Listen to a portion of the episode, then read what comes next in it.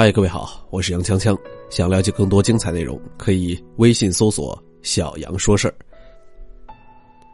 其实，很多弱者就是本着理所当然应该得到社会其他人帮助的心态，然而他们往往却忽视了一点，那就是别人有选择不帮你的权利。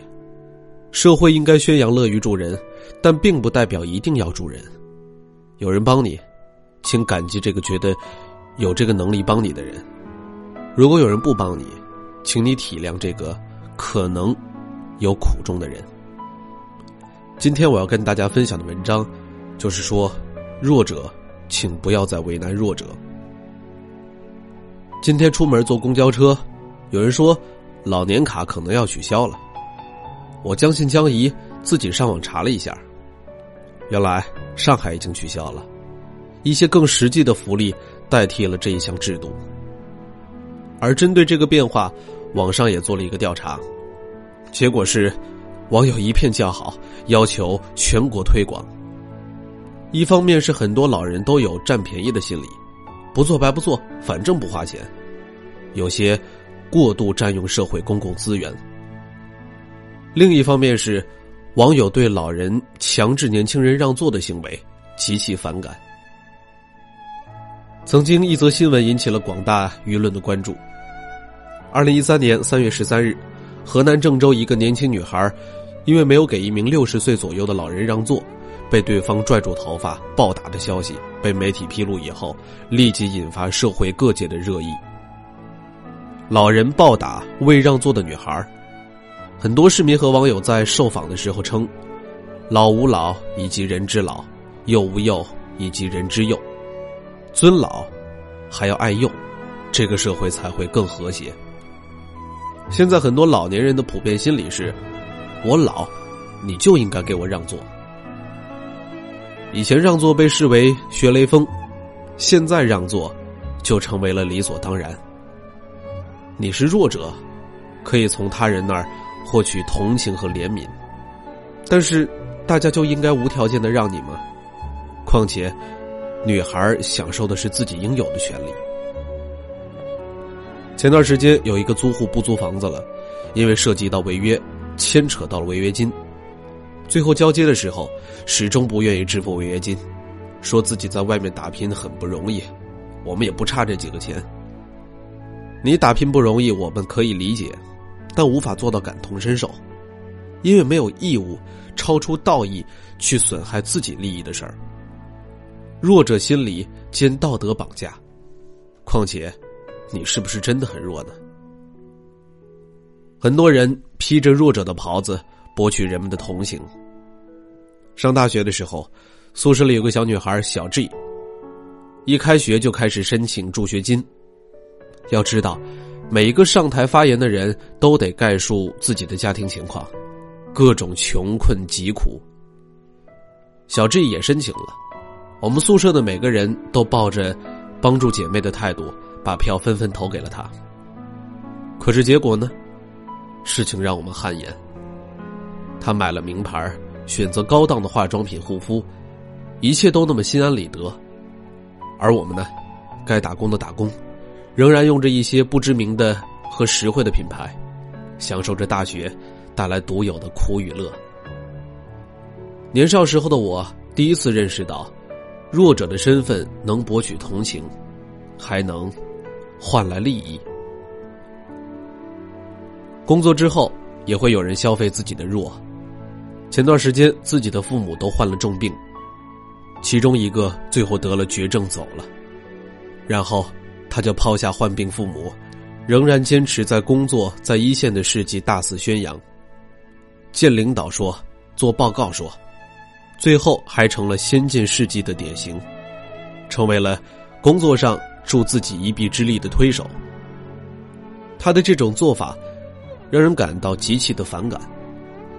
我相信，所有经历此事的人都会把没能好好照顾老人、尽孝而终作为自己一辈子的痛。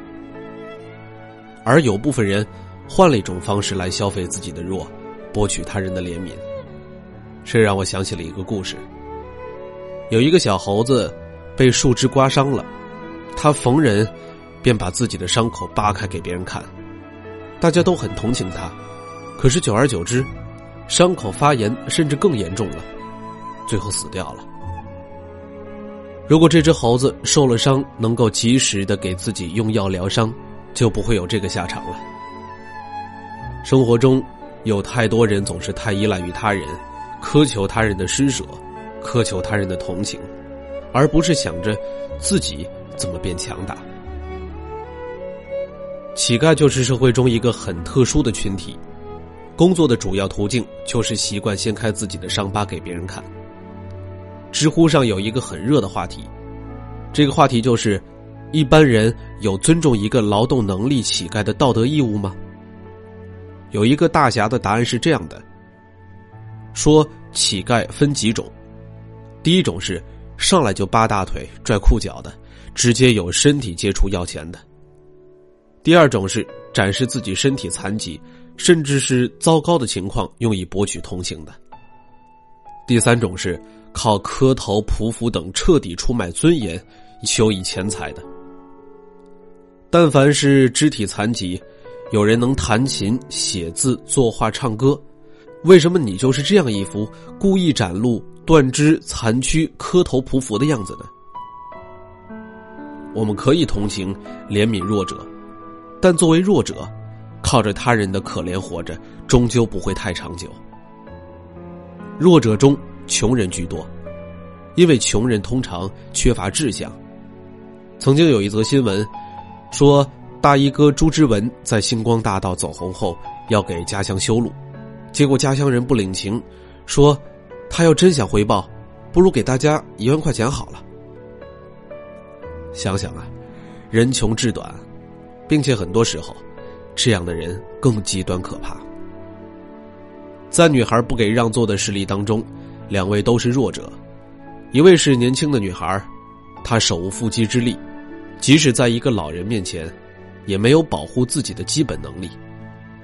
一位是六十岁左右的老者，他本身也没有多少气力，只是在一个更弱的女孩面前才暂时逞强。都是弱者，本该相互关心和理解。二零零九年，六十二岁的张云良，在长途公交车上自焚。导致二十七人遇难，七十四人受伤。多次以自杀威胁向老人要钱，最后自寻灭亡的同时，还搭上了太多无辜的性命。他们是如此孱弱，却遭此横祸。美国耶鲁大学教授詹姆斯在《弱者的武器》中就表明了弱者无法挑战强权，转向对同类宣泄的心理。人们在现实生活中经常受到别人的挤压，这种挤压通常是来自比自己更强者，比如有权有势的人。当一个人在现实中受到了挤压，但又没有办法去纠正这种行为，保护自己时，释放被挤压感的途径，只有针对更弱的人。所以说，弱者，请不要再为难弱者。真正让我们心生怜悯的人，是那些即使处于弱势但仍然奋发向上的人。他们把眼泪隐藏，永远展示给他人坚毅与勇敢。圣经中有这么一句话：“上帝只会帮助那些自助的人。”利克胡哲出生时罹患海豹之症，天生没有四肢，曾经三次尝试自杀。要说可怜，他连健全的四肢都没有。他绝对算是一个弱者，但他最终没有以弱者自居，成为了励志演说家。他在《人生不设局》这本书中说道：“如果你还没有走到你想要的境界，或者是还没有实现自己的希望，主要原因很可能出在你自己身上，而不是你的周遭。为自己负起责任，采取行动吧。”身处弱势，自当自强不息。一个连自己都不能给予自己尊严的人，凭什么让其他人瞧得起呢？请不要再消费自己的弱了。